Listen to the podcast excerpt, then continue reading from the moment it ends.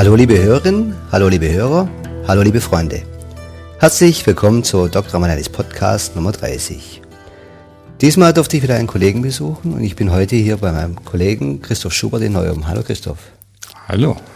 Äh, vielen Dank dafür, dass du dir an diesem Samstag hier extra Zeit nimmst, um vielleicht den Menschen draußen im Internet ein bisschen Informationen zu geben über ein Thema, um das es sich wohl kaum mehr, ja, wenn wir sagen, Mysterien ranken wie um das Thema Sexualität. Du hast dich sehr früh schon nach dem Studium interessiert oder während dem Studium für das Thema Sexualität.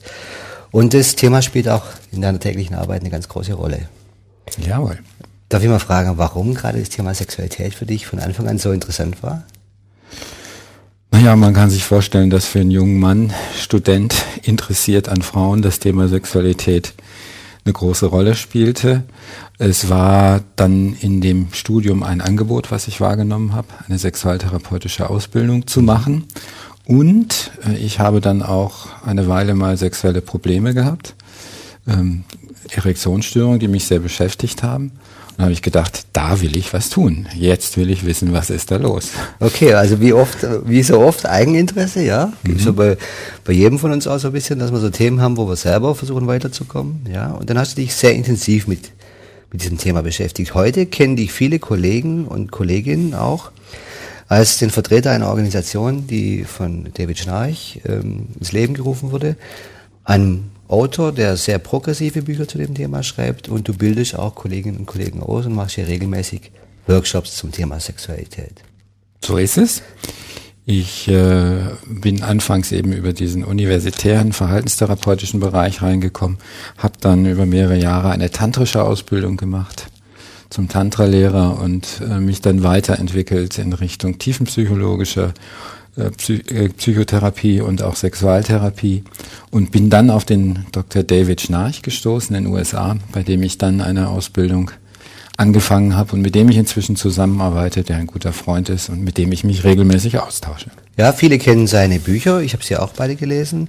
Das eine heißt die Psychologie sexueller Leidenschaft. Das war, glaube ich, das erste Buch. Und das zweite nennt sich ähm, Intimität und Verlangen. Ja, heißt, glaube ich, heißt, glaube ich, auf Deutsch. Auf Deutsch, ja. ja. Er hat noch ein wesentlich, sagen wir mal, umfassenderes Werk, auf, was es aber nur auf Englisch gibt, gegeben, geschrieben. The Sexual Crucible. Mhm, okay, das kenne ich jetzt persönlich noch nicht. Das ist ein Fachbuch mehr, ja, ne? Das okay. ist für Psychotherapeuten. Okay, und äh, diese Bücher, die interessieren natürlich auch Laien, vor allem das, dieses Psychologie sexueller Leidenschaft, finde ich, ist auch für interessierte Laien sehr gut lesbar. Und da geht's ja sehr viel um die Themen, vielleicht, er nennt das Differenziertheit, ja, was in der Sexualität eine Rolle spielt. Wenn man sich so mal anschaut, was sich zum Thema Sexualität so in unserem Umfeld finden lässt, es gibt eine ganze Industrie, die lebt davon. Ja. Das Internet äh, wird durchdrungen von diesen Themen. Ja. Man kann sexuelle Dienstleistungen kaufen. Ähm, es gibt, äh, es ranken sich Mysterien um diese Themen. Da kann man ja fast ein bisschen den Überblick verlieren. Dabei ist aus meinem Empfinden eigentlich Sexualität etwas, was nicht unbedingt so schwierig ist, sondern dass es vielleicht eher was damit zu tun hat, eben nicht schwierig zu sein, vielleicht die Natürlichkeit der Sexualität wieder quasi entstehen zu lassen. Wenn du jetzt selber Sexualität definieren solltest, soweit man das überhaupt kann, oder vielleicht mal deine, dein Verständnis von Sexualität irgendwie zusammenfassen wolltest, wie würdest du das denn am besten nennen? Naja, wie immer fängt es an mit der Begriffsklärung. Mhm. Sexualität heißt für viele Menschen sozusagen der sexuelle Akt, mhm. Sex haben können, äh, mit den Sexualorganen in Kontakt kommen. Man kann das natürlich auch viel umfassender verstehen. Sexualität als Grundanlage des Menschen, die ein ganzes Universum von Einstellungen, von Beziehungsverhalten, von sexuell biologisch bedingten Verhaltensweisen umfasst, die alle zusammenwirken. Und das ist für mich sozusagen der große Raum der Sexualität. Und da wird es natürlich dann schon kompliziert, weil hier ungeheuer viel zusammenwirkt. Gesellschaft, Tabus, Biologie, alles Mögliche wirkt auf unsere Sexualität ein. Und du als Hypnotherapeut wirst ja wissen, was im Kopf ist, passiert auch in den Geschlechtsorganen. Und zwar sofort. Und ganz schnell. Ja, deswegen vielleicht meine, vielleicht für dich ist etwas einfache Darstellung. Ja, es kann ganz einfach sein, weil ich weiß nicht, wie oft dir das schon passiert ist, dass zum Beispiel Männer in unserem Alter kommen mit dem DIN A4-Ordner voller Unterlagen von fünf Urologen geprüft und sagen, ja, die finden nichts, aber ich habe dieses Problem und ähm, wo wir dann irgendwie feststellen, ja, dass eigentlich, in meiner Sprache sage ich immer, äh, derjenige braucht eigentlich keine Hypnose, weil der ist schon hypnotisiert. Allerdings nicht auf die Pendelspitze, sondern auf eine andere Spitze. Und ist da quasi so schon mit seiner Aufmerksamkeit vielleicht bei, und da wird's dann, geht's in deinen Bereich, vielleicht bei Selbstbildern, Fremdbildern, Vorstellungen, wie das zu funktionieren hätte, vielleicht auch Wertvorstellungen, vielleicht biografischen Dingen, die man mitbekommen hat, da und da, spielt dann vielleicht viel mehr als wirklich nur die Geschlechtsorgane und der sexuelle Akt eine Rolle, weil da kommt nämlich dann die Persönlichkeit dazu. Weil für, genau. mich hat Sexualität unheimlich viel mit Persönlichkeit zu tun. Und mhm. Werten, die damit verbunden sind, Vorstellungen, Konzepten, Verständniskonzepten, Visionen vom mhm. Leben. Und immer wieder erleben Menschen da eben Dinge, die sie für sie nicht so angenehm sind. Das ist richtig. Ja. Aus meiner Sicht ist der Begriff Persönlichkeit um, äh, umfassend. Äh, er umfasst vor allen Dingen auch für mich diesen Begriff der Differenzierung mhm. ja, oder Differenziertheit. Und was da aus meiner Sicht ein entscheidender Faktor ist, ähm, ist die Fähigkeit dieser Differenzierung. Das heißt, sich selbst zu spüren und mit anderen in Kontakt zu sein. Unmittelbar kann man sich ja vorstellen, Sex ist genau das. Bei sich selber bleiben, Sex, sexuelle Erlebnisse, sexuelle Gefühle finden ja im eigenen Körper statt. Mhm. Das bin ich, der sich spürt. Das ist sozusagen mein Wesen, was ich spüre, meine Gedanken, die diese Spürung kreieren. Und diese Differenzierung bedeutet natürlich, ich muss mich spüren können, ich darf mich nicht ständig beeinflussen lassen von jemand anders. Ich bleibe bei mir, ich vertrete mich beim Sex, in der Sexualität, in der Erotik. Und ich bin gleichzeitig in der Lage, den anderen zu spüren. Und das können sehr viele nicht. Ja, äh, ein anderer Begriff, den man immer gehört, ist vielleicht der tiefenpsychologische Projekt, ist die Individuation, also als genau. Individuum in einer Gesellschaft oder in Form von Beziehung eingebettet zu sein. Weil Sexualität beinhaltet ja auch vor allem Begegnung. Da begegnen sich Menschen in ihrer ursprünglichsten Form, ja, mhm. vielleicht um die Erhaltung unserer Menschheit einfach zu sichern, weil wir brauchen ja Nachkommen. Ja, und es ist eine Form von Begegnung, wo es darum geht, jetzt biologisch gesehen vielleicht ja, genetisches Material zu ergänzen zu etwas Neuem. Mhm. Und da spiele ich natürlich als, als Einzelner genauso wie der Partner eine Rolle. Ja. Du sagst, es gibt viele Leute, die können eben nicht gleichzeitig beim anderen sein. Ist damit gemeint Leute, die sich vielleicht in der Sexualität wegdenken? Das ist zum Beispiel etwas, was man häufig hört in der Praxis. Ja, das ist ein übliches Verhalten, im Übrigen therapeutisch auch äh, angewendet als Ausblenden des anderen Partners und jemand, sich jemand anderes vorstellen, was ich eine ziemlich merkwürdige Vorstellung finde ja, für mich. Auch, ja. Weil Sexualität ist eben für mich auch wie für dich Begegnung zwischen zwei Menschen. Und ähm, viele, die sexuelle Probleme haben, können tatsächlich entweder nur sich selber spüren und der andere ist dann sozusagen weg. Ja, mit dem kann ich keinen Kontakt mehr haben. Äh, viele Menschen machen beim Sex die Augen zu, die gucken gar nicht hin, die sehen nur sich selber. Für mich ist es zum Beispiel ein wichtiges Ziel, auch mal die Augen öffnen zu können mhm. oder in Kommunikation zu sein über Sprache. Ähm, all das sind Dinge, die sind für viele Menschen sehr fremd und sehr verunsichernd, ähm, weil sie diese Grenze aufweichen zwischen ich und du ein Stück weit. Also es gibt eine Grenze immer noch, aber die wird schwierig für viele Menschen, weil man kann entweder nur das eine oder das andere. Viele können auch nur beim anderen sein, die spüren sich selber gar nicht mehr. Ja. Logischerweise passieren dann keine guten sexuellen Erektionen oder Orgasmen.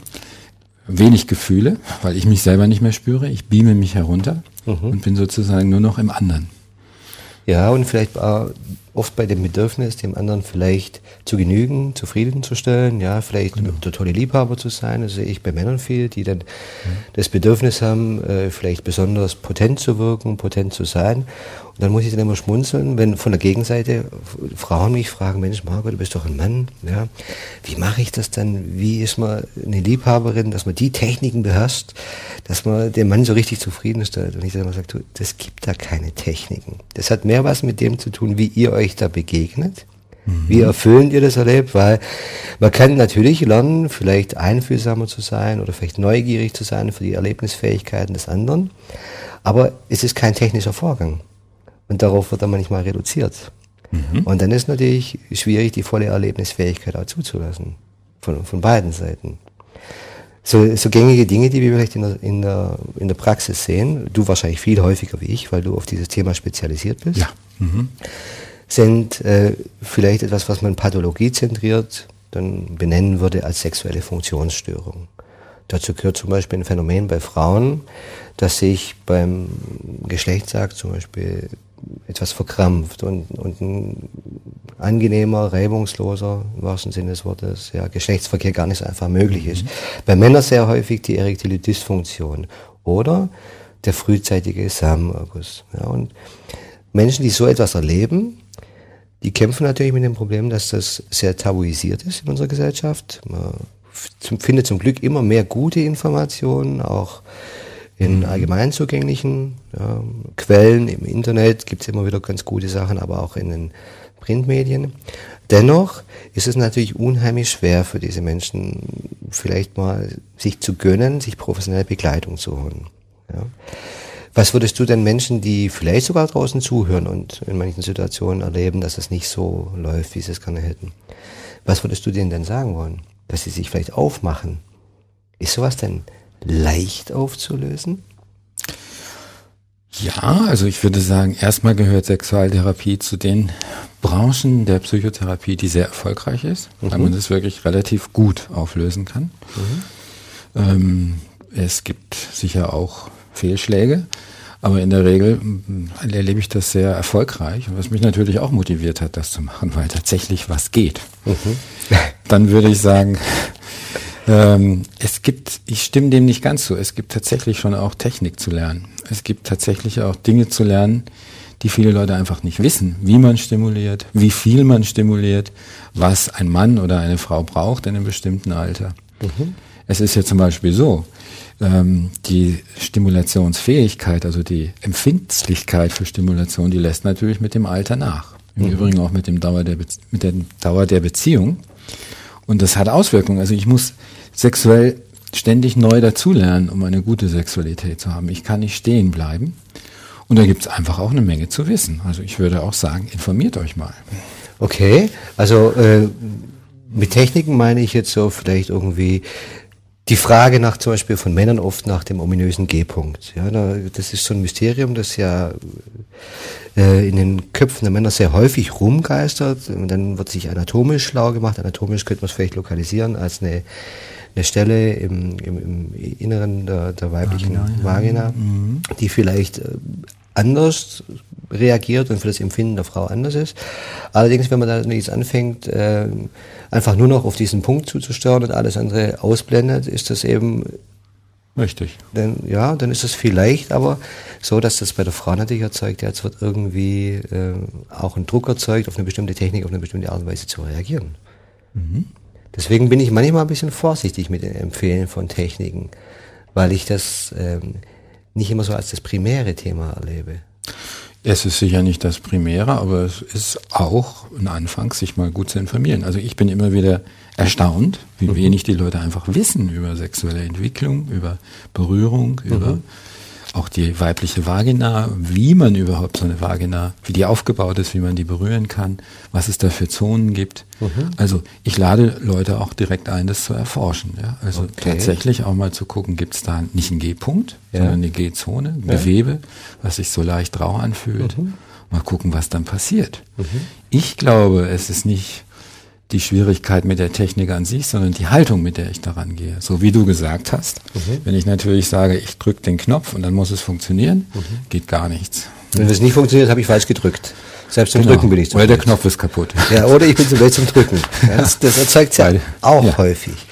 Das kann sein, vielleicht, ähm, ja, das kann ja nicht sein, dass ich, dadurch, dass ich als Arzt von der medizinischen Seite komme, dass ich da vielleicht zu viel voraussetze. Soll ich vielleicht öfters mal berücksichtigen. Das kann ja nicht sein. Also meine Erfahrung ist es ja, dass die Leute relativ wenig wissen.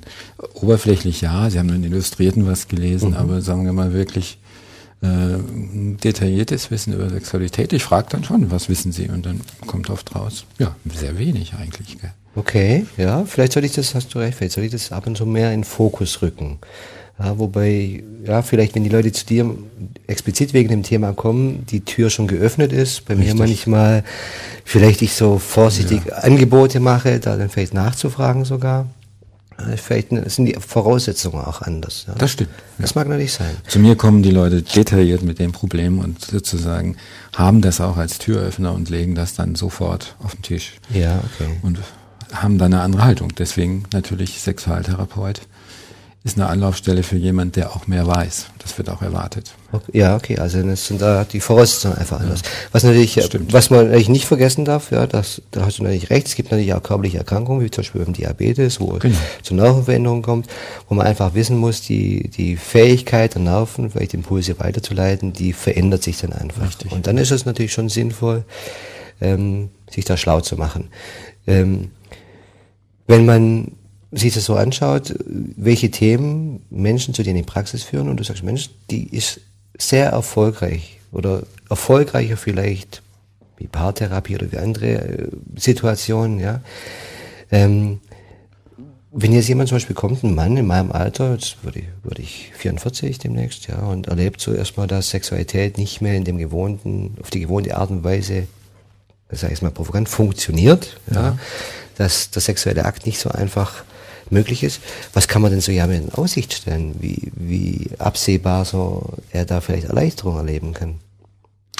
Ja, ähm, ich würde natürlich auch niemand versprechen, dass er jetzt ab sofort dauerhafte Erektionen immer wieder hat, wenn er sie gerade möchte. Gell? Das mhm. ist natürlich ein unrealistisches Ziel. Mhm. Wie wir ja wissen, geht es oft darum, dass die Sollgrenze zu verändern, um das Ist erträglicher und freudiger zu machen. Mhm. Es ist also nicht so, dass das Ziel, was vielleicht im Vordergrund steht, immer erreicht wird. Aber dafür wird oft erreicht, dass ich mit dem, was ich habe und was ich kann, und das muss man sehr genau herausfinden, was ist möglich, was ist der Grund für eine Erektionsstörung, mhm. Dass da natürlich auf dieser Basis eine Zufriedenheit sein kann, die mir ein schönes Sexualleben beschert. Ne? Auch wenn ich nicht dauernd einen Akt vollziehe oder dauernd penetrieren kann, gibt es doch viele andere Möglichkeiten. Es ist interessant, die meisten hören zum Beispiel, die jetzt vorzeitige Ejakulation haben, sofort auf, wenn es mhm. passiert ist und machen dann gar nicht weiter. Ja. Das berichten eigentlich die allermeisten. Die sind einfach weg vom Fenster. Ja, das und aus, ja. aus der Beziehung rausgefallen. Ja. Und dann geht nichts mehr. Und das muss ja überhaupt nicht sein. Okay. Da fängt schon mal der erste Schritt an, wo man sagen kann, Menschen erleben das als ungeheuer schön, wenn sie plötzlich weitermachen können und sagen, naja, ist doch gar nicht so schlimm. Es geht auch anders weiter. Ja, das heißt, auch die Erweiterung quasi des Begriffs, vielleicht wie er in der Allgemeinheit oft reduziert wird, auf den Geschlechtsakt zu einem erweiterten sexuellen Erleben. Ja, das, Richtig. das viel mehr mit anderen körperlichen Wahrnehmungen zu tun hat, vielleicht auch nicht mit dem primären Ziel, jetzt den Orgasmus zu erreichen. Das ist ja, mhm. jetzt kenne ich mich persönlich beim Tantra nicht aus, habe da keine Ausbildung, kenne es nur so ansatzweise.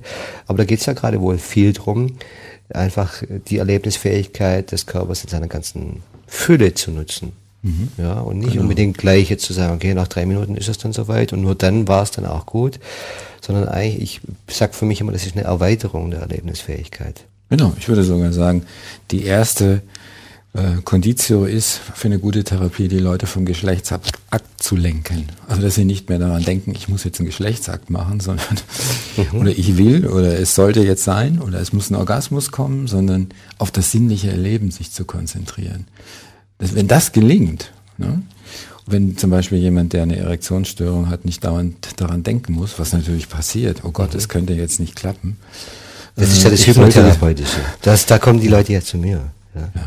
ja, weil sie eben, das, was du jetzt da gerade beschreibst, ja diese quasi, diese Fokussierung auf dieses eine Phänomen, der ja. muss jetzt stehen wie zementiert und wenn das nicht so ist, ja, mhm. dann ist alles nichts. Mhm. Ja, das heißt, die sind mit ihrer Aufmerksamkeit völlig absorbiert auf, genau. auf ein Geschlechtsteil und auf, auf ein Phänomen und alles andere erleben sie nicht. Deswegen mache ich dann häufig so, so, so Trancen, äh, wenn zum Beispiel Männer mit diesem Thema zu mir kommen, dass ich dann sage, ja, und jedes Mal dann, wenn du dich vielleicht näher schon hingibst, fällt dir auf, ja, die Temperatur der, deiner Partnerin an der Haut. Ja, oder mhm. du spürst vielleicht deine eigene, deine eigene Muskelkraft. Dir mhm. fällt auf der Geruch deiner Frau. Also alles, du sagst möglichst weg vom Geschlechtsakt, ich sag möglichst weg von dem, wo jemand schon drauf fokussiert ist. Mhm. Weil das ist ja dieses gebunden sein, dann das verhindert es ja häufig, weil das ja genau. unwillkürliche Fähigkeiten sind des Ganz Körpers. genau, da sind wir uns einig. Ne? Wir können das ja nicht willkürlich betätigen wie ein Schalter, sondern das passiert dann, wenn ich was empfinde. Also wenn ich zum Beispiel, wenn du jetzt mal deinen Arm so anspannst, spann mal an, ja, ja und ich mach so, spürst du nicht so viel, lass mal los, Ja, wie wenn ich ja klar. Ne? Und diese Spannung zu lösen, die überhaupt möglich macht, dass ich was spüre, dass ich Berührung, Erregung spüren kann, die ist oft gar nicht gegeben. Ja? Die ist, da ist so eine starke Spannung da, dass ich Stück für Stück diese Spannung lösen muss, um zu erleben, die Reize, die da sind und damit natürlich überhaupt wieder sinnliche Erregung erleben zu können. Ja, das heißt, wenn man das dann so konsequent so ein bisschen weiter verfolgt, so deine Gedanken, geht es ja eigentlich darum, dass das, was eigentlich Menschen erleben, was auf körperlicher Ebene scheinbar nicht zu funktionieren scheint, sehr viel damit zu tun hat, mit welcher Haltung, mit Anspannung, ja, vielleicht äh, körperliche Anspannung, geistige Anspannung, ähm, mit welcher Erwartungshaltung, wie das jetzt abzulaufen hat, sehr viel natürlich auch Einfluss nimmt auf die körperliche Erlebnisfähigkeit. Das heißt, Genau. da bringst du den Menschen näher, vielleicht sich diesem Phänomen oder dieser Begegnung anders zu nähern. Wäre das Genau. eine gute Beschreibung? Das ist eine sehr gute Beschreibung. Oh, das ist nett. Das hast so berufene Munde, ja. Okay. Beim Thema Sexualität, wir könnten natürlich jetzt sehr viel über Praktik und sowas reden, aber das ähm, würde vielleicht nicht so, so viel weiterbringen, weil das ganz, ganz individuell ist. Aber was natürlich schon ein sehr enger Bezug da steht, ist denn die Thematik Paartherapie oder Paarbeziehung, weil Sexualität eben am häufigsten in Paarbeziehungen erlebt wird. Nicht von allen Menschen. Es gibt Menschen, die organisieren Beziehungen anders, ja, in so in wechselnden Partnerschaften oder in, äh, in, in Dreiecks- oder Vierecksbeziehungen sogar. Aber am häufigsten erlebe ich, dass Sexualität erlebt wird in, in Zweierbeziehungen. Ja? Und da ist man sehr schnell bei dem Thema, ja, vielleicht Paartherapie oder Beziehungstherapie. Ein, ganz wichtiger Schwerpunkt auch noch von dir. Ich glaube, dein, dein zweites großes Standbein. Ich glaube, trennen kann man es eigentlich gar nicht. Genau, man kann das eigentlich gar nicht trennen. Also es treten ja in aller Regel mindestens zusätzlich zu diesen inneren Haltungen direkt zum Thema Sexualität partnerschaftliche Schwierigkeiten auf, beziehungsweise mein Ansatzpunkt, wie vorhin von dir ja schon erwähnt, ist diese Differenzierungshypothese, diese Arbeit an der Fähigkeit, mit sich selbst in Kontakt zu sein und gleichzeitig in Beziehung zu sein. Und das trifft natürlich nicht nur auf den Bereich Sexualität zu, sondern das umfasst ja im Grunde den ganzen Bereich der Partnerschaft. Und ich meine, die meisten Störungen, ist meine Erfahrung, haben ganz direkt mit der Beziehung zu tun. Ja, eine Frau, die keine Lust hat, hat natürlich sehr, sehr häufig ein Problem mit dem Mann in der Beziehung, die, was ihr die Lust nimmt. Also da muss man natürlich auf dieser Ebene genauso hingucken wie auf die rein sexuelle Ebene. Was läuft in dieser Beziehung? Welche Rollen gibt es da? Wie ist die Fähigkeit des Paares entwickelt, eben bei sich zu bleiben und in Kontakt zu sein? Das gucke ich mir immer sehr genau an und dann wird auch daran gearbeitet. Ja, und das finde ich klar, oder ich habe ich bisher noch nirgendwo so äh, gut wiedergefunden wie beim David Schnarch, weil historisch gesehen gibt es ja eigentlich den Bereich der Sexualtherapie, ja, und vielleicht Genau.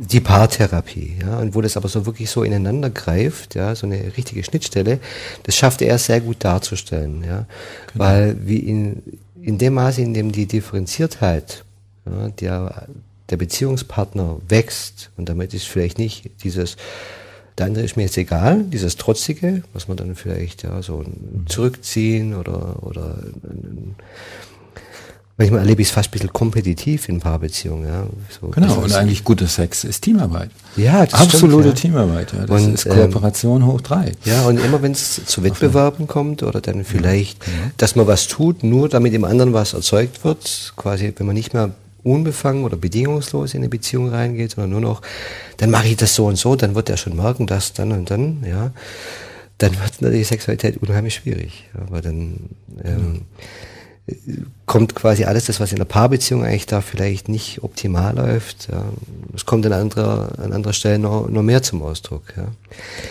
Würdest du denn sagen, dass wenn du, wenn Menschen mit so vielleicht unerfüllten sexuellen Erwartungen oder Hoffnungen zu dir kommen, dass es dann eher in den Bereich Paartherapie geht oder ob es dann wirklich eher in den Bereich Sexualtherapie denn gelagert ist? Meine Erfahrung, kann ich, kann ich gleich sagen, ist eher zweitere, also eher so, dass vielleicht in einer Paarbeziehung das aus der Bahn rausgeraten ist.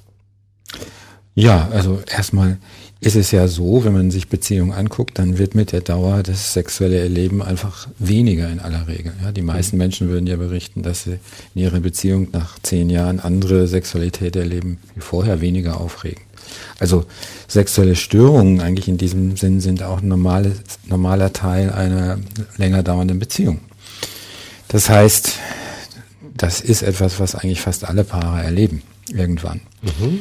Und das hat natürlich mit der Gestaltung der Beziehung zu tun, indem der andere Partner immer wichtiger wird ähm, und äh, ich selber mich dann auch zurücknehme in der Regel. Ja, also einen Bereich nur noch beschreite im Rahmen der Sexualität, der für beide angenehm ist, grenzt sich vieles Neue, Aufregende aus. Ja. Ich verhalte mich so, dass ich nur noch eine kleine Schnittmenge habe in der Sexualität. Ich mache 20 Jahre denselben Akt, ja, und dann wird es einfach langweilig. Natürlich. Ja. Und dann ist natürlich wichtig, an der Beziehung so zu arbeiten, dass überhaupt mehr Raum da ist, dass die Grenzen der Angst überschritten werden. Weil eine gute Sexualität hat damit zu tun, dass ich Angst erlaube, dass ich mich angesichts einer Angst vorwärts traue, mhm. zum Beispiel bestimmte Praktiken auch mache, übe, ausprobiere, Rollenspiele, mhm. die mir Angst machen, die ich nicht mag erstmal. Ja. Mhm. Wenn ich das nicht tue, bleibe ich stecken. Ja, vor, vor, allem immer dieses, dieses Missverständnis, wenn ich, zum Beispiel letzte Woche hatte ich einen Mann, der sagte zu mir, ich glaube, meine Frau denkt gar nicht an Sex. ich habe gelacht und gesagt, wenn du wüsstest, was die für Fantasien hat. Weil sexuelle Fantasien, das sind urmenschlich, die hat jeder natürlich. Nur wenn man natürlich nicht bereit hat ist. Hat sie dir erzählt? Ja, nein, das hat sie mir nicht erzählt, das würde ich auch nie danach fragen. Nur, ähm, Achso, das würde ich zum Beispiel immer regelmäßig tun. Also ich frage ja. immer sehr intensiv nach den sexuellen Fantasien. Ja, äh, gab es vielleicht auch schon, aber es ist nicht die Regel bei mir. Ja, mhm. weil, außer jemand wirklich äh, bringt das ganz, ganz explizit als Thema rein. Aber vielleicht, da war ja auch nur er bei mir, mhm. aber vielleicht dieses Verständnis dafür, dass die eigenen Wünsche und Hoffnungen, die sich ja immer verändern. Wenn, wir jetzt, wenn, du, wenn ich wüsste, wie ich heute Sexualität erlebe, wenn ich das vor 20 Jahren gewusst hätte, ich hätte mich, glaube bekreuzigt. Ja? Mhm. Oh Gott, was passiert da mit mir? Aber das hat natürlich auch was mit der Entwicklung der Persönlichkeit zu tun. Genau. Und die Neigungen und die Wünsche, wie man Sexualität erlebt, was man sich vorstellen könnte, was vielleicht inspirierend, erregend wirkt, verändert sich ja auch ständig. Genau.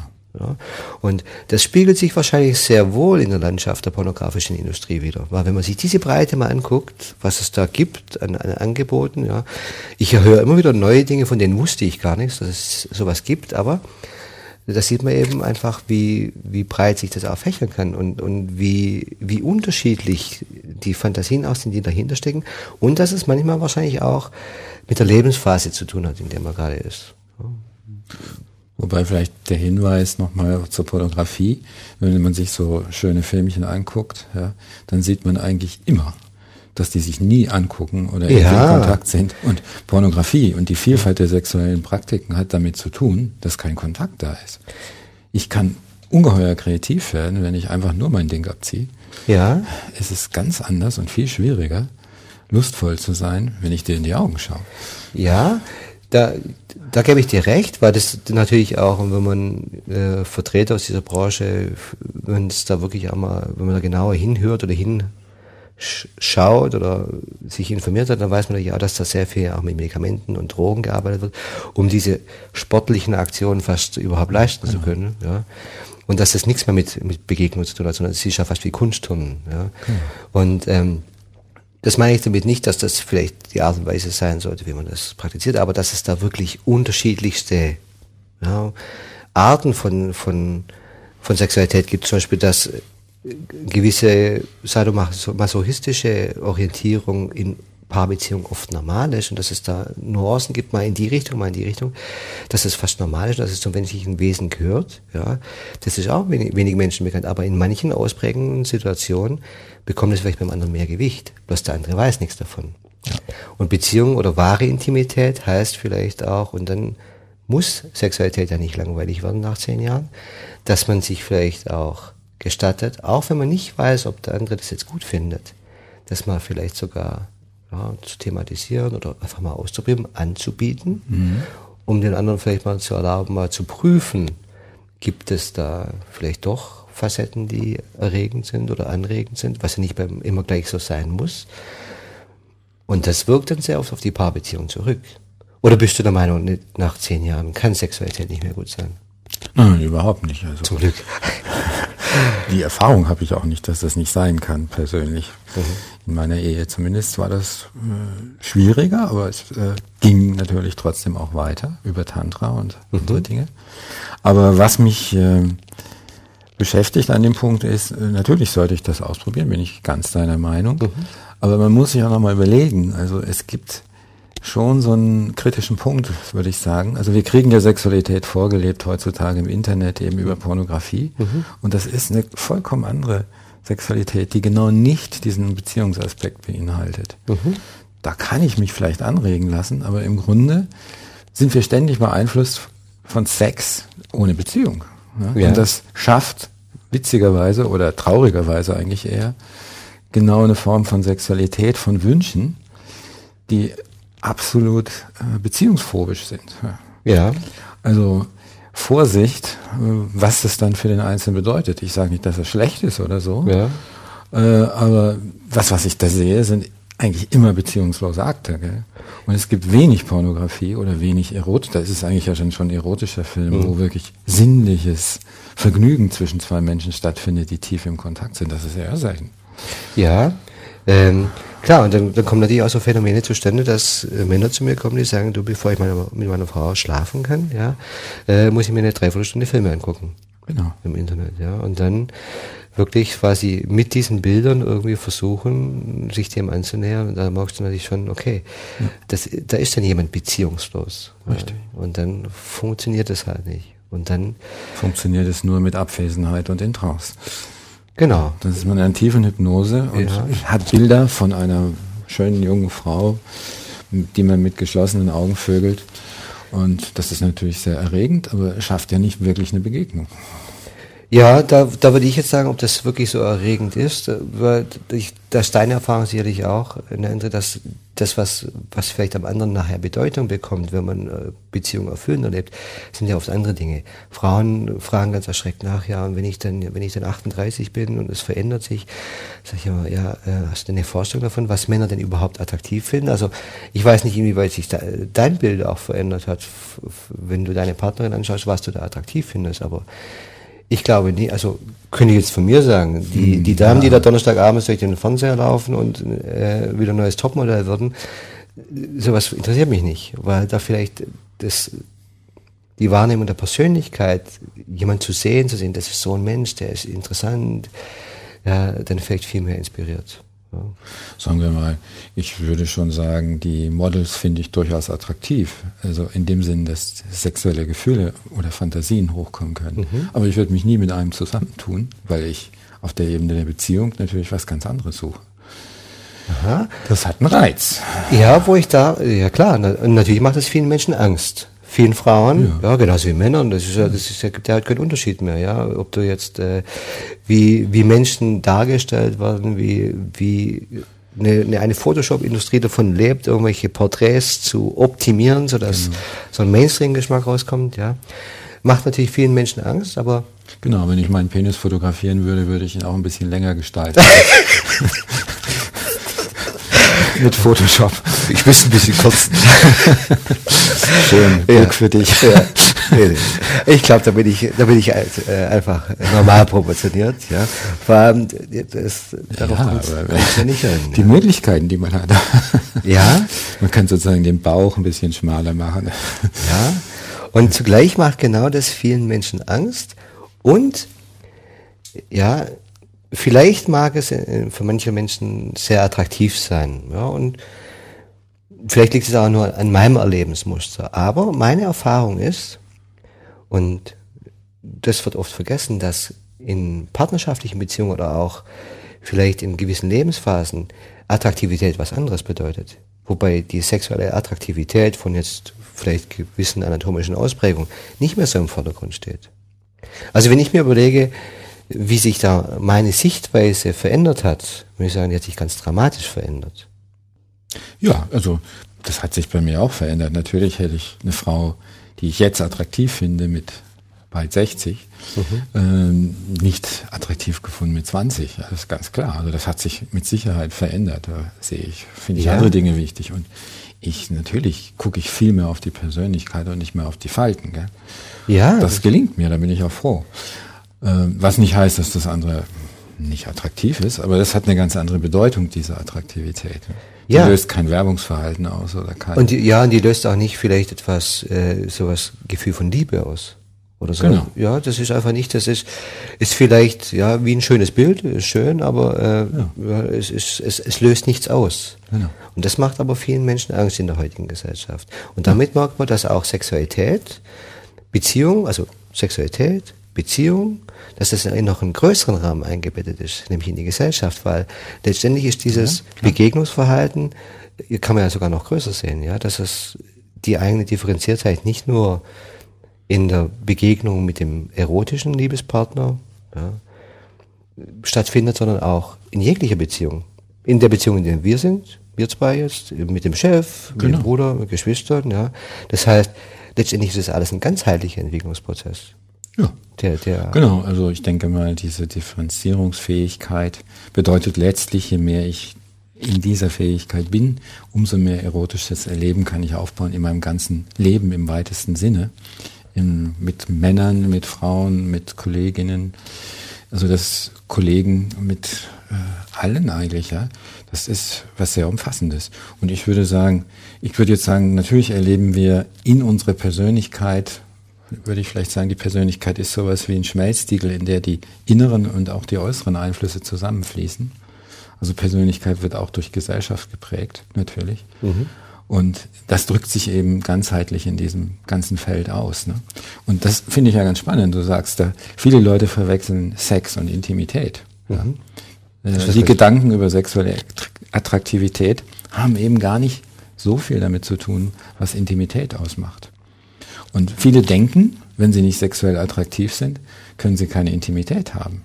Weil das würde dann sozusagen hängen an den Geschlechtsmerkmalen, an den Falten an und so weiter. Und das tut es natürlich überhaupt, überhaupt nicht. nicht.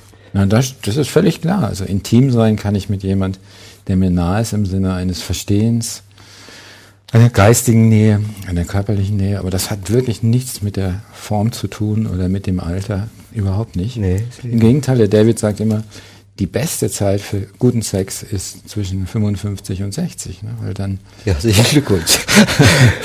ha, Juli, und ich kann ja, mir was schon bald drüber. Ja. ja. Weil dann die Persönlichkeit so entwickelt ist, die Fähigkeit auch bei sich zu sein und in Kontakt zu sein, dass ich das am tiefsten erleben kann. Ne? Mhm. Auch wenn die Stimulationsfähigkeit oder die äh, geringer geworden ist und die Falten mehr, das entscheidet nicht über das, was zwischen zwei Menschen passiert. Ja, da kommt mein, also die, ich weiß nicht, ob die Begrifflichkeit allgemeingebräuchlich ist. Ich sage immer, das ist die Erlebnisfähigkeit, die, die Fähigkeit, das zu erleben. Und zu erleben heißt ja jetzt nicht nur, die Nervenimpulse zu spüren, ja, das ist nur ein Teil der Sexualität, sondern das, was damit einhergeht. Ja, zum Beispiel jemand wirklich in der sexuellen Hingabe wirklich in die Augen schauen zu können und, ja. und zu sehen, ja, ähm, vielleicht auch zu sehen, die Freude, die jemand daran hat, ja, jetzt zu, zu beobachten, dass man selber vielleicht dieses Erleben eines Orgasmus hat. Ja, und dann genau. wirklich, ähm, das sieht man eigentlich, das sieht man viel mehr. Das sieht man eigentlich, manchmal ist so, könnte man vielleicht sagen, man sieht den Menschen dann in, genau. in der ursprünglichsten Form. Ja. So, so, okay. Gibt es für dich die große Liebe? Für mich, ich meine, äh, man könnte das jetzt einmal unter dem ganz persönlichen Aspekt sehen, dann sage ich, ja, das habe ich erlebt. Okay. Also insofern gibt es das für mich. Ähm, ich würde erzählen auch mal wieder Menschen, dass sie das erleben. Mhm. Ja? Ähm, nur in der Konsequenz heißt die große Liebe nicht die beste Beziehung. große Liebe ist einfach ein großes Gefühl und das kann man haben mit jemand, mit dem man überhaupt nicht zusammen sein kann oder mit dem man nur einen kleinen Weg des Lebens gehen kann. Das hat mit vielen Faktoren zu tun, die aber keineswegs garantieren, dass es die große Beziehung des Lebens ist. Weil es vielleicht zu so schwierig ist? Ja. Im Alltag? Mhm. Es kann zu so schwierig sein im Alltag. Ich kann mich unterschiedlich entwickeln. Die Liebe ist ja erstmal ein Gefühl. Mhm. Ja. Es ist ja nicht umsonst, das finde ich immer ganz interessant. Ich habe mich viel auch mit der Geschichte der Liebe äh, beschäftigt und darüber auch geschrieben. Und da stellt sich immer wieder raus, dass natürlich diese alte Idee davon, dass Liebe beziehungssprengend ist, sehr richtig ist. Und auch die große Liebe ist nicht unbedingt das, was eine Beziehung sichert, sondern das, was eine Beziehung äußerst gefährdet, sogar. Ja. Weil dieses Gefühl nachlassen kann, verloren gehen kann. Und was bleibt dann? Oder Angst macht. Oder Angst macht. Das heißt, dann gehe ich gar nicht auf diese große Liebe zu oder ich oder gehe ich in der eifersüchtig. Ich bin eifersüchtig, genau. Ich werde destruktiv. Ich zerstöre das, was mir Angst macht. Mhm. Alles Möglichkeiten. Mhm. Also die große Liebe gibt's, aber ob sie ein großes Glück ist, das muss ich noch rausstellen. Ja, gibt es, gibt es die große Liebe und das große Glück und die perfekte Beziehung? Naja, so perfekt würde ich sagen, ist es wahrscheinlich keine Beziehung, die ich kennengelernt habe. Mhm. Aber es gibt sehr gute Beziehungen mit sehr viel Liebe mhm. Und mit sehr großer Liebe. Es mhm. gibt Beziehungen, die fangen mit 15 an und enden mit dem Tod. Ja, habe ich auch schon gehört. Was gibt es? Kenne ich auch. Ähm, ich würde es nicht als perfekt bezeichnen, aber als äh, ein Gnadenfall, sage ich mal. Ja, und vielleicht äh, die Bereitschaft von beiden, sich auf eine bestimmte Art und Weise weiterzuentwickeln und vielleicht gemeinsam. Und da kommt oft die Frage von Menschen, ja. Ähm, also ich kenne sogar welche, die sagen, sie haben eine große Liebe und die haben sich wirklich fast nicht entwickelt. Auch das gibt es, die sind in symbiotischer Einigkeit, im Stillstand über Jahre vereint. Also ist auch eine Möglichkeit. Ja, das ist nicht die schlechteste. Richtig. Nicht die schlechteste. Für manche ja, für ja. mich nicht. Ja. ja, genau, da kommt nämlich dann die eigene Persönlichkeit ja, in der Beziehung rein. Weil wenn zum Beispiel symbiotisches Beziehungsverhalten vielleicht den anderen einengt, ja, vielleicht im Raum nimmt, dann ist es vielleicht die große Liebe, aber er merkt immer wieder vielleicht, dass er zurückschreckt oder dass er merkt, er bekommt keine Luft oder, oder andersrum, ja. Ähm, kann sehr kompliziert sein. Trotzdem glaube ich, dass es möglich ist. Glaubst du, dass es ein Rezept gibt, wie man das vielleicht hinkriegen kann? Weil viele Menschen interessiert natürlich. Ja, und viele Menschen haben Beziehungen erlebt, die enden mussten. Dazu gehörst du, gehöre ich, andere Menschen auch, ja. Und äh, suchen dann vielleicht, ja, schon Beziehungen oder, oder eine andere Form von Beziehung oder möchten etwas anders machen, möchten es besser machen. Das ist ja mhm. oft so den Anspruch, den wir dann haben. Oder beim nächsten Mal wird alles anders oder es soll jetzt besser werden, das passiert mir nicht nochmal, sowas will ich nie wieder haben. Was macht Paare erfolgreich? Ja, also natürlich fängt das schon mal an bei der Auswahl der Partner. Ne?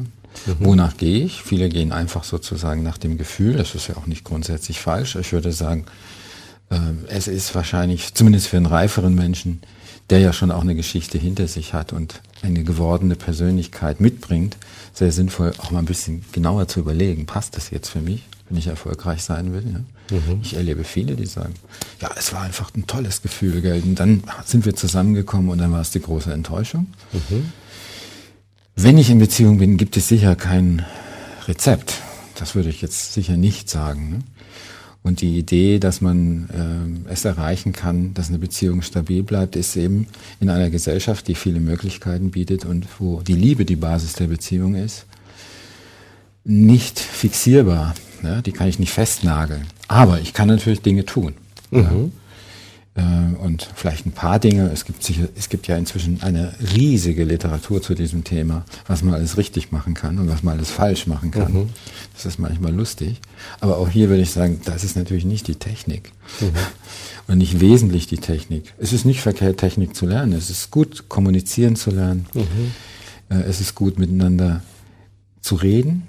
Das ist für mich ganz, ganz wichtig. Ich denke, Liebe ist Kommunikation. Das mhm. ist letztlich das Wesen auch der Liebe in irgendeiner Form. Austausch. Ja. Mhm. Es müssen nicht nur Worte sein und sind sicher nicht nur Worte. Mhm. Es sind auch, auch Taten, die ich dem anderen schenke. Fürsorge? Fürsorge, genau. Sicherheit, Geld, was auch immer. Ja. Aber äh, das ist etwas, dieser Austausch äh, von Geben und Nehmen, der muss sehr aktiv gehalten werden. Wobei die Sprache oft sehr unterschiedlich ist, was bei Paaren häufig zu Problemen führt. Ja. Mhm. Viele Männer beschreiben, ja, äh, sie will immer nur reden, reden, reden, reden, reden, ja, und sie sagt, sie, äh, sie beklagt sich, er denkt nur in die Arbeit. Mhm. Ja, und er fühlt sich nicht respektiert, er versucht alles in seinen Möglichkeiten zu tun, um das Auskommen der Familie zu sichern, den Rasen zu mähen, dieses und jenes zu machen, ja. Und sie sagt, ja, und, und der sieht gar nicht, ja, ich bin die Einzige, die um die Beziehung kämpft, ja, der redet nicht mit mir. Wobei ich dann sage, das ist einfach eine andere Sprache. Weil mit jedem Mal, wenn, wenn er dann vielleicht etwas Gutes für die Beziehung tut und sie wertet es ab, fühlt er sich wenig respektiert, mhm. führt oft zu Streit. Mhm. Manche glauben, man muss streiten können, um als Paar erfolgreich zu sein. Wenn man sich die Wissenschaft anschaut, die sagt ein bisschen was anderes. Die Paare, die es vielleicht vermeiden können, viel zu streiten, mhm. sind in Longitudinalstudien eigentlich vielleicht erfolgreicher, je nachdem, wie man Erfolg bemisst. Zumindest was die Stabilität anbelangt. Ja, nur, also da bin ich inzwischen an dem Punkt, wo ich sagen würde, das ist alles richtig. Nur die Frage ist, kann ich das? Gell? Letztlich fängt es ja da an. Rasenmähen kann ich. Super. ja, genau. Ich kann viele Dinge, die ich kann und die da einfach möglich sind und ich kann viele Dinge auch nicht, die mir mhm. eben nicht möglich sind. Und ich würde jetzt mal so grundsätzlich doch eher für eine Gelassenheit plädieren und sagen, also Beziehungsprobleme machen mich aufmerksam auf ein Problem, das ich mit mir selber habe. Also mhm. meine Erfahrung für mich, das würde ich jetzt mal mhm. drauf fixieren, ist das Gefühl, äh, wenn ich mich selber liebe, wenn ich wirklich an mir arbeite und wenn ich merke, ich sorge gut für mich, dann fällt es mir wesentlich leichter, in Beziehung zu sein, als wenn ich mich selber ablehne und mich nicht mag. Ja. Und dann komme ich natürlich auch viel leichter in Streit. Und mir scheint, dass viele Paare dieses diesen Mangel an Selbstakzeptanz und ihre eigene Angst sozusagen vom Partner regulieren lassen wollen, reguliert haben wollen und sich selber lieben wollen über die Liebe des Partners. Und wenn ich das nicht brauche, wenn das mehr über mich geht, dann ist es viel leichter, eine gute Beziehung zu führen. Ist meine persönliche Erfahrung. Ja, denn weil dann ist man ja auch ständig in der Abhängigkeit. Das Problem ist, dass das dann oft, diese Tipps, die liest man ja an, an vielen Stellen auch. Bleiben Sie bei sich, Sie können den Partner nicht verändern, dann dich selber zu lieben, dann kannst du, ja, nur dann ja. kannst du richtig lieben. Dieses berühmte Buch, was ist da? Ja, Liebe dich selbst und du kannst heiraten, wen du willst. Das ist übrigens Tolles, ja, finde ich. Natürlich. Ja ganz viele tolle Dinge drin, ja, aber du findest auch bei Didi Hallervorden viele tolle Dinge oder bei Loriot. Die Frage ist natürlich immer auch, mit welcher Haltung man das, das denn umsetzt und wenn dann das dazu führt, ja, also ich, dann denke ich eben nur noch an mich, ja, dann müssen wir natürlich keinen Schritt weiter. Ja, dann mache ich jetzt alles anders, dann denke ich halt jetzt nur noch an mich, ja. Und das führt dann dazu, dass ähm, natürlich der andere irgendwie vor den Kopf gestoßen ist. Manchmal ist das genau, ist das fast der entscheidende Punkt, genau das zu regulieren. Ja, wie weit okay. quasi gebe ich mir da selber Raum, bleibt mir selber treu, vielleicht. Ja. Unbedingt wichtig, ja. ja. Und ähm, äh, inwieweit kann ich trotzdem beim anderen bleiben und sagen, und du musst dir trotzdem keine Sorgen machen, weil das gefährdet uns nicht, weil nur weil ich ich bin, ist unsere Beziehung nicht in Gefahr. Mhm. Und das wird oft eben ausschließlich gesehen. Das ist völlig richtig, wobei ich jetzt für mich Selbstliebe nicht definieren könnte als nur noch sich um mich drehen. Mhm. Das ist keine Liebe zu mir, weil mhm. ich brauche Kontakt. Mhm. Ich brauche Nähe, ich brauche Menschen, die mir Gutes wollen, mhm. Mit denen ich in Beziehung bin. Und insofern ist diese Selbstliebe unbedingt für mich. Das ist die Entdeckung überhaupt, die ich für mich gemacht habe, gar nicht die Beschäftigung mit mir selbst, nur auch, ja, mhm. Raum für mich selbst, aber immer auch in Verbindung mit dem, ja, mit der Fähigkeit, andere zu lieben. Ich meine, nicht umsonst heißt es, dass äh, Geben seliger ist als Nehmen oder ja. Lieben seliger als geliebt werden. Weil das, was ich fühle, ist ja erstmal wirklich die Liebe, die ich habe. Ja, ja, mir ist mein Gefühl. Genau. Das ist mein Gefühl. Da ja. sind wir wieder bei diesem Aspekt. Auch Sexualität ist erstmal mein Gefühl und auch die ich Liebe ist ja mein Gefühl. Ich lebe das, ich schaffe das, ich kann das fühlen für mich. Und das, was nützt einem das, geliebt zu werden, wenn ich nichts spüre? Gar nichts. Ja, und, und äh, dafür gibt es viele Ausdrücke. Selbstwert, Selbstliebe, Selbstvertrauen. Wissenschaftlich hat sich so Selbstwert eigentlich durchgesetzt. Ja, ja. Da merkt man natürlich auch, ja, dass, und damit wird es eigentlich so offensichtlich, dass es eigentlich zwei Selbste sind, zwei Individuen, die sich mhm. begegnen und die eine mhm. Schnittmenge haben. Ja. Mhm. Und sozusagen ich, zwei Selbstständige in Sachen Liebe. Ja. Ja. Ich erkläre es immer so mit zwei großen Magneten, die unterschiedlich äh, gepolt sind. Ja, wenn die auf, äh, immer gucken, dass sie immer kräftiger werden, immer größer in ihrer eigenen Kraft und trotzdem nah sind, dann spürst du auch immer Anziehung. Mhm. Ja, wenn die beide Magneten, aber wenn die zusammenkommen und du hast sie in der Hand, dann wird es eigentlich nur noch schwer, mhm. weil die Kräfte heben sich auf. Das heißt, mhm. du musst sie eigentlich, um die Kraft zu spüren, ein bisschen trennen. Mhm. Und das ist so, manchmal erklärst du, ich habe zwei so große Magneten in der Praxis, erklärst dann auch so ein bisschen dass das nicht dann heißt, man entfernt sich völlig voneinander, weil dann spürst du die Anziehung nicht mehr. Wenn dann wirklich noch jeder in seinem Pol da bleibt. Aber wenn es ganz nah ist, dann, dann spürst du es immer. Ja. Oder Roland, genau. ein Kollege, der beschreibt es mit, mit zwei, zwei Wassertropfen, ob die jetzt quasi als Nebelschwaden vorhanden sind oder ob die definiert als Tropfen sind, ja.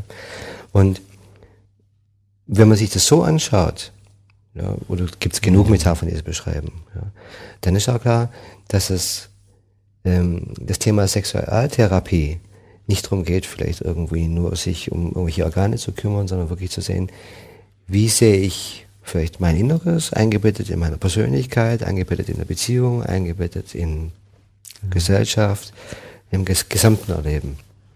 Ja. Genau, also eine Sexualtherapie ist in dem Sinn kein Krankenhaus für schwache Organe, sondern ja.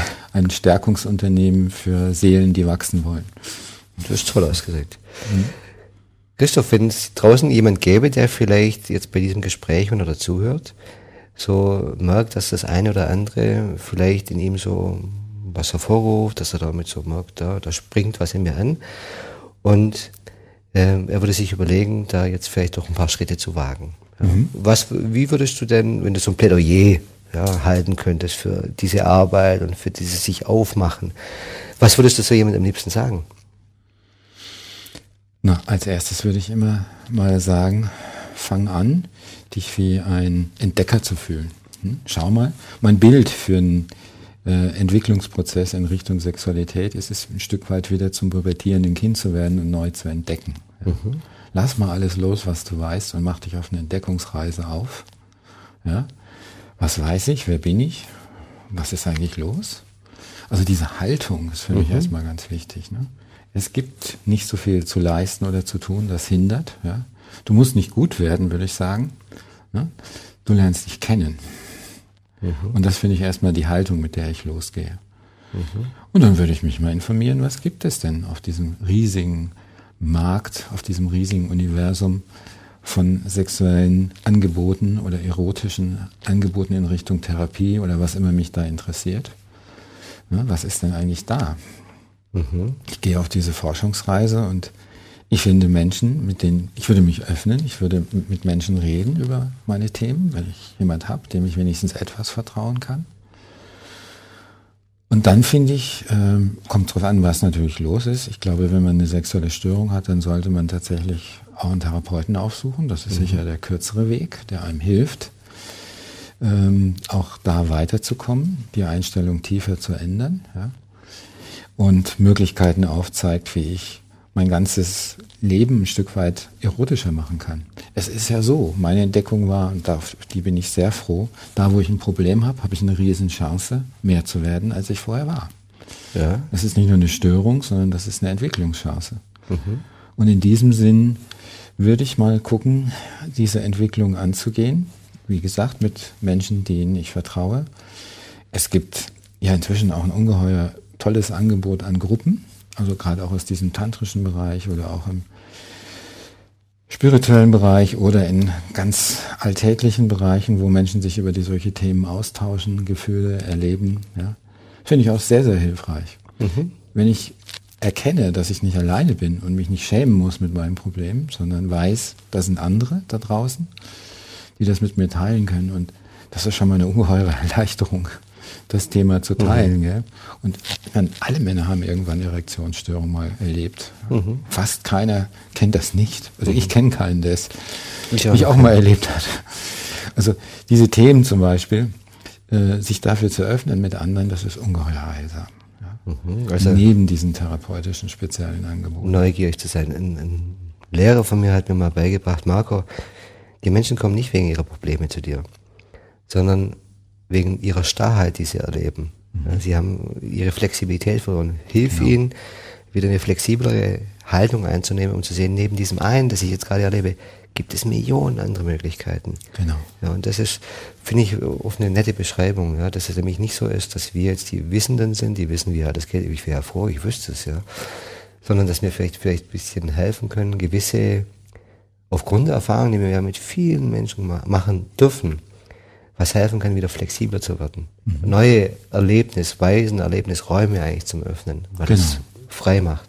Genau. Christoph, vielen, vielen Dank. War total interessant. Mhm.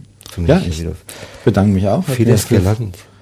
Ja, mir hat es auch viel Freude gemacht, darüber zu reden mit dir und ja, ja ein ich, schöner Austausch. Ich hoffe, dass viele Menschen dich auswählen, um ihre Entwicklung voranzubringen, mit dir neugierig zu sein und zu lernen. Und allen da draußen, die vielleicht irgendwo merken, Mensch, da gibt es vielleicht auch was. Ja, seid neugierig, traut euch, macht euch auf den Weg. Da gibt es auch wirklich nette, gute Begleiter draußen, die euch da weiterhelfen. Ansonsten sage ich Tschüss, ciao und bye bye. Bis zum nächsten Mal. Euer Dr. Ramadani.